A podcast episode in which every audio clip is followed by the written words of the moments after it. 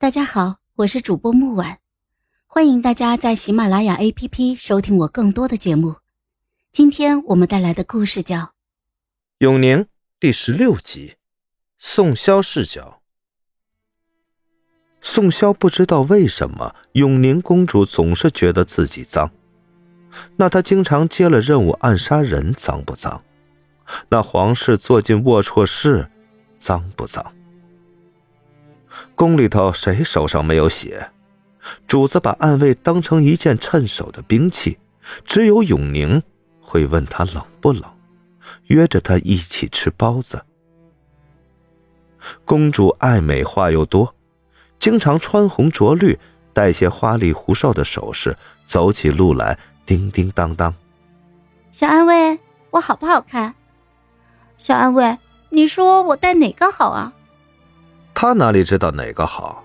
那些闪着金光的钗环，他看上去都一样。右边那个，为什么呀？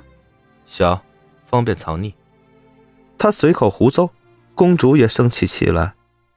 你什么眼光啊？一点审美都没有。本宫非要戴个大的。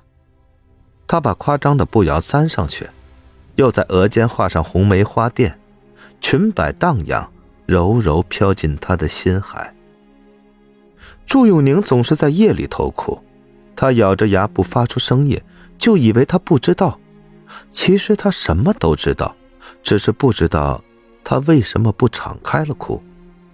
有时候他坐在梁上，凌空描绘他的眉，一阵阵心痛。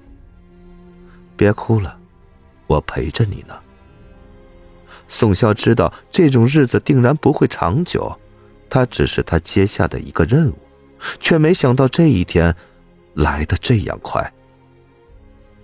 他被人调虎离山，再回来时，他已经倒在血泊之中。最好的大夫都在宫里，他抱着他一路狂奔疾驰。他的血最开始那么滚烫，走了一阵黏黏稠稠，血不再流了。他只有那么多血，流完了就没有了。夜风中。他感觉公主的身体变得冰冷，再一抬头，他看见了一个提着铁链的人逐渐走过来。他们飘在空中，这些人大概是地府的压魂使吧。宋萧惊讶自己居然能看见阴物，阴物却好似比他更惊讶，说话哆哆嗦嗦的：“鬼，呃，鬼，鬼使大人，您您您能看见小的？”他不愿意和这些鬼怪多言，只横了横剑，冷冷道：“不准拘他的魂。”“呃，可是，命簿上写着，祝永宁阳寿已尽，大人，小的也是奉命行事。可有别的办法？”他眼一横，那些鬼差双脚打颤，为难道：“呃，有是有，呃，只是，说，嗯。”换命的话，鬼使大人不仅要承受剧痛，而且大人在这一世，呃，不得好死。原来只是不得好死，他还以为是要凑什么天才地宝，他就这样和他换了命。剑雨铺天盖地，他想过他们会死在一起，可是看到公主中箭，他瞬间后悔了。他金枝玉叶，怎么禁得住？他不得好死，又何必累他？